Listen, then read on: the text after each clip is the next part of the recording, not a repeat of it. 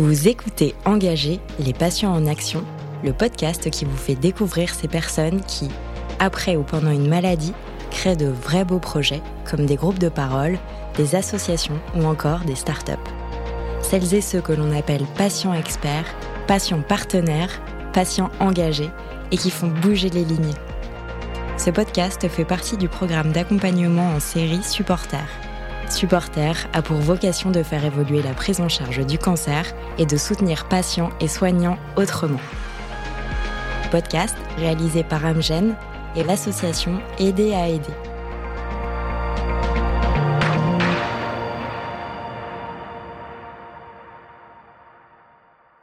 Il est maintenant temps que je vous raconte le premier déclic de mon engagement.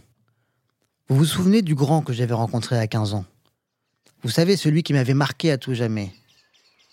Quand il repartait de chez moi sur sa moto, je me disais qu'un jour, j'irai à mon tour redonner le sourire à des plus jeunes, qui, comme moi, ont connu la maladie.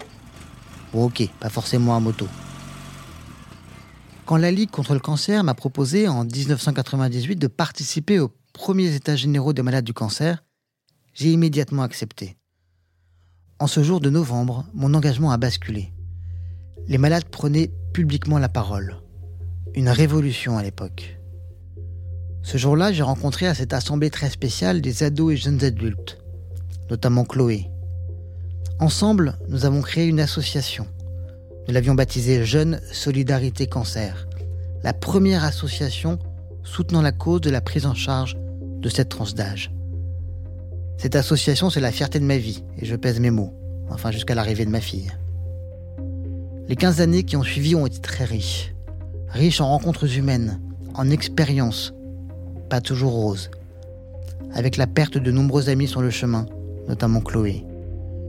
Car je ne vais pas vous mentir, l'engagement c'est aussi ça. Pour autant, je n'ai aucun regret. Surtout parce que l'association a permis des avancées notables dans la prise en compte des besoins spécifiques des plus jeunes. Et ce n'est même pas moi qui le dis, mais les professionnels de santé.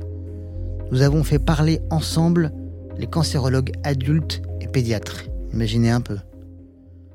Via l'assaut, j'ai pu faire partie de nombreux comités, de myriades de groupes de travail, notamment avec l'Institut national du cancer, et même de la commission Grunsfeld qui a rédigé le second plan cancer en 2012. Là aussi, j'en suis très fier. C'est via l'échange et la collaboration que l'on peut innover faire avancer les choses de manière concrète et apporter de la valeur au parcours des patients et de leur entourage. C'est dans cet esprit que, courant juin, je participais à un colloque sur l'impact des patients sur les parcours de soins. Au milieu des stands et du village associatif, j'ai rencontré Sabine. Sabine est orthophoniste de formation. Elle a longtemps travaillé auprès de jeunes enfants. Il y a six ans, elle a été diagnostiquée d'un cancer du sein et comme vous vous en doutez, sa vie a basculé. Elle m'explique que quelques mois après l'annonce de son cancer, elle a découvert l'existence d'un diplôme universitaire, intitulé Mission d'accompagnement de parcours du patient en cancérologie.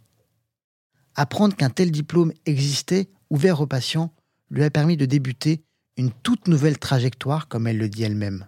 Mais ce n'est pas tout. à l'université des patients, on fait le pari, un peu fou, mais j'espère qu'il est de moins en moins fou ce pari d'ailleurs, qu'à l'occasion du vécu d'une pathologie, quelle qu'elle soit probablement, en l'occurrence là ça concernait précisément le cancer, le patient acquiert des savoirs, parfois à son insu, mais qu'il peut mettre au service de la collectivité dans un deuxième temps. Et qu'est-ce que cette formation t'a apporté à toi? Alors, ce sont d'abord des rencontres parce qu'il y a toujours cette notion de vécu, mais pour moi, elle est associée à la notion de partage. C'est l'occasion de se poser pour penser ce que l'on a traversé ou ce que l'on traverse encore, et puis peut-être de réfléchir à cette nouvelle sensibilité au monde, aux autres, à la vie et probablement à la mort quand il s'agit du cancer, qui est advenu au détour de cette traversée. Et puis, ce qui me paraît essentiel, c'est d'associer ces vécus, ces expériences, ces ressentis. Et c'est justement parce qu'on les mutualise, qu'on les collectivise, que ces expériences peuvent possiblement devenir des savoirs que l'on nomme expérientiels. c'est aussi important la rencontre avec ses pairs qu'avec les intervenants de la formation. Parce que je crois qu'on pourrait dire simplement que la traversée de la maladie et des traitements, c'est une grande situation d'adversité au cours de laquelle sont développées ou consolidées des compétences. Et toi, qu'est-ce que ça a consolidé? Comment ça a orienté ton engagement?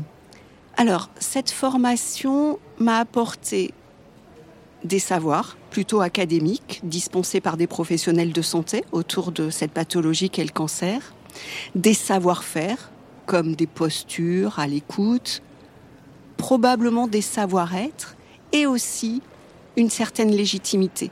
Parce qu'en 2018, alors qu'une équipe de professionnels de santé me recrute, c'était aussi un pari.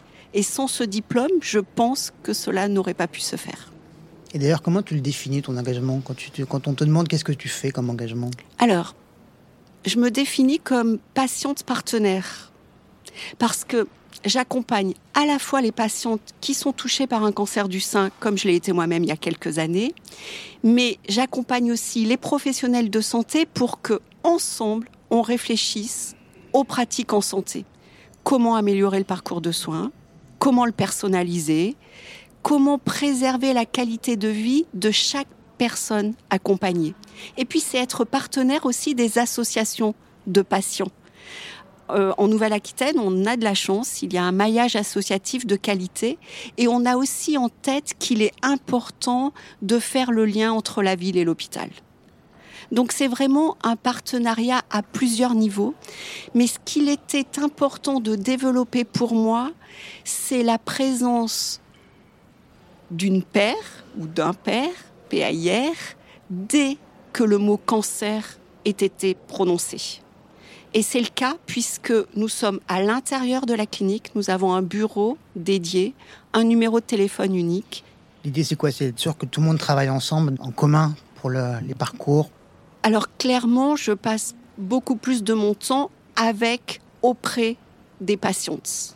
Mais régulièrement, nous avons des réunions d'équipe pour réfléchir, pour travailler à des outils pédagogiques, pour organiser des réunions d'information. Encore une fois, c'est pour penser à, cette relation si singulière qui se joue entre un professionnel de santé et un patient à n'importe quel moment du parcours.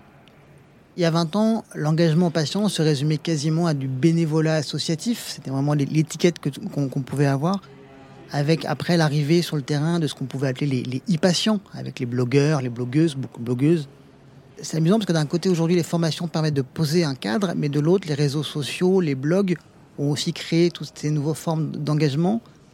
Et ces patients experts-là sont un peu considérés quelquefois comme des électrons libres par rapport à la vieille vision associative euh, du, terme. Que tu vois ce que je veux dire? Est-ce que tu comprends cette, euh, ces nouvelles formes d'engagement? C'est drôle la façon dont tu dis les choses parce que moi je me pense comme un électron libre parce que je ne suis pas affiliée à une association. En revanche, je suis partenaire des associations de patients. Ce qu'il y a de sûr, c'est que le partenariat en santé peut se déplier de plusieurs façons, dans plusieurs modalités. Le soin, la formation, la recherche, le plaidoyer, le TP. Il y a donc plusieurs formes d'engagement, mais aussi plusieurs niveau d'engagement. Moi, je peux surtout vous parler de mon engagement et de mon intégration au sein d'une équipe comme patiente partenaire. J'ai un contrat de travail pour lequel je suis rémunérée et je définirai cet engagement.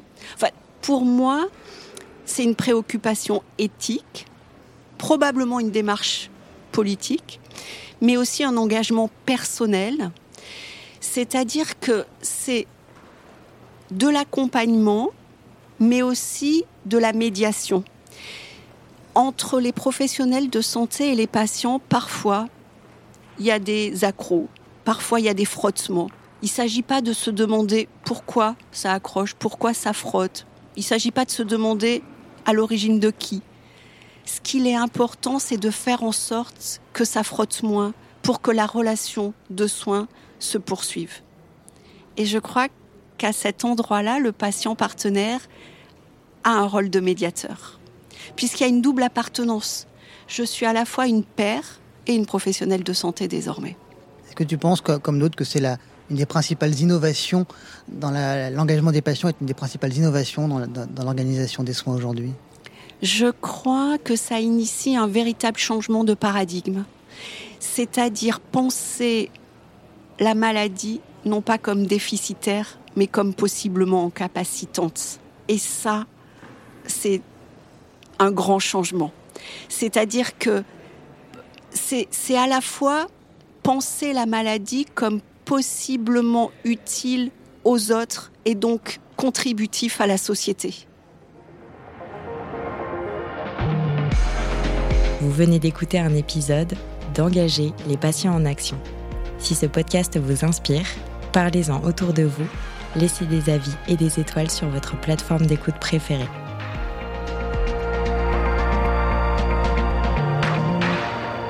FR NPS 0622 00029 juin 2022